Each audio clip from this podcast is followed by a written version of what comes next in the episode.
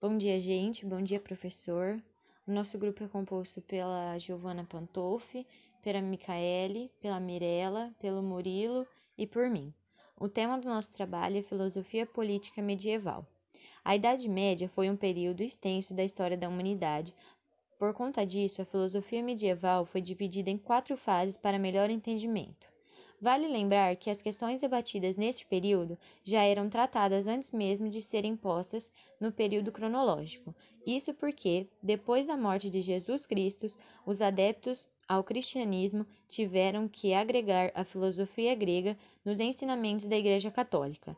As principais características da filosofia medieval são inspiração da filosofia clássica greco-romana, união da fé cristã e da razão, utilização dos conceitos da filosofia grega ao cristianismo, busca da verdade divina.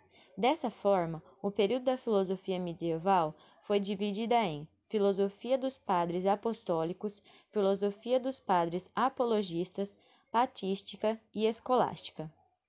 A filosofia dos padres apostólicos foi desenvolvida no início do cristianismo entre os séculos I e II.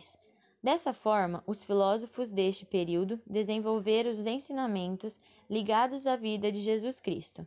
Entretanto, exerciam a filosofia no meio ainda profano. Nesse sentido, faziam apologia, ou seja, defendiam algum ideal em relação à fé cristã. A filosofia dos padres apologistas é marcada pela defesa ou enaltecimento da fé cristã. Eles defendiam o cristianismo como uma prática filosófica superior ao pensamento estruturado pelos filósofos grego-romanos.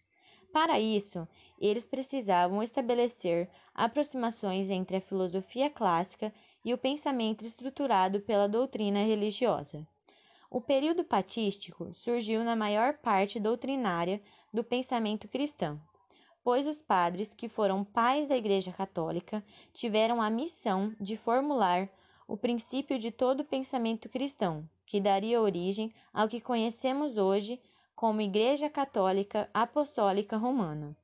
A importância do período na filosofia reside principalmente no fato de que ela produziu uma grande parte do pensamento que daria origem a um todo sistema teológico cristão. Ao tecer uma análise criteriosa das bases do pensamento cristão, os dogmas cristãos e da, de uma certa concepção teológica, temos encontrar traços platônicos e elementos da filosofia grega. Ecolástica está situada em um período de intensidade de domicílio católico sobre a Europa, dada a necessidade de formação em larga escala de sacerdotes e da forma de implicação cultural e educacional para a fé católica, promovida pelo Império Caragólico da Igreja Católica, que criou escolas e universidades para ensinar e formar pensadores e novos sacerdotes. Essa criação da escola motivou o nome do período. Fases da filosofia escolástica. Para efeito didático da catalogação, os historiadores da filosofia medieval dividem a escolástica em três períodos distintos. Primeira fase. Essa fase foi caracterizada pela plena convicção da harmonia estabelecida entre a fé e a razão, advinda principalmente das ideias patrísticas. São pensadores marcantes dessa primeira fase, Duns Scotus e Santo Anselmo, filósofo que elaborou em sua época um argumento ontológico que provaria a existência de Deus. Segunda fase. Foi criada na segunda fase que parecem os mais complexos sistemas filosóficos, ficando conhecida também como período tomista. Os principais nomes dessa fase são Tomás de Aquino e seu mestre Alberto Magno. Terceira fase. A terceira fase foi caracterizada pelo início da de decadência da escolástica na Idade Média.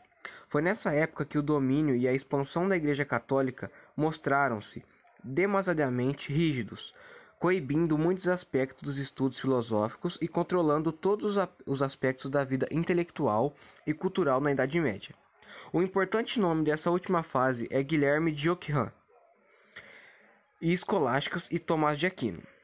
Tomás de Aquino, monge dominicano, grande escritor e filósofo católico da Idade Média, Foi, sem dúvida, o pensador mais escolástico, estudioso e comentador das obras de Aristóteles.